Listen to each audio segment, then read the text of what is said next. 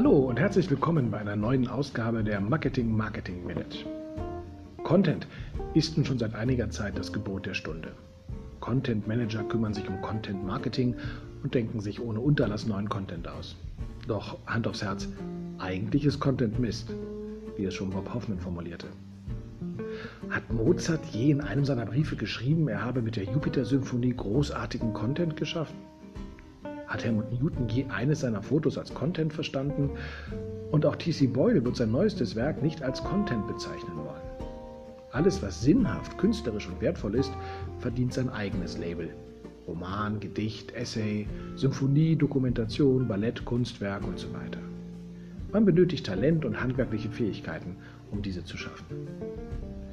Wenn wir aber lediglich ein paar Worte aneinander reihen oder Katzen fotografieren oder unser Essen, womöglich noch um jemanden an unsere Marke zu binden, dann ist das Mist. Jeder kann diesen herstellen, denn um Mist zu machen, bedarf es weder Talent noch Handwerk.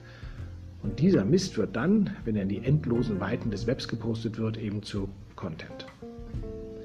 Ersetzen wir den Begriff Content nun durch Mist, dann haben wir Mistmanager, die Mistmarketing betreiben und sich ständig neuen Mist ausdenken.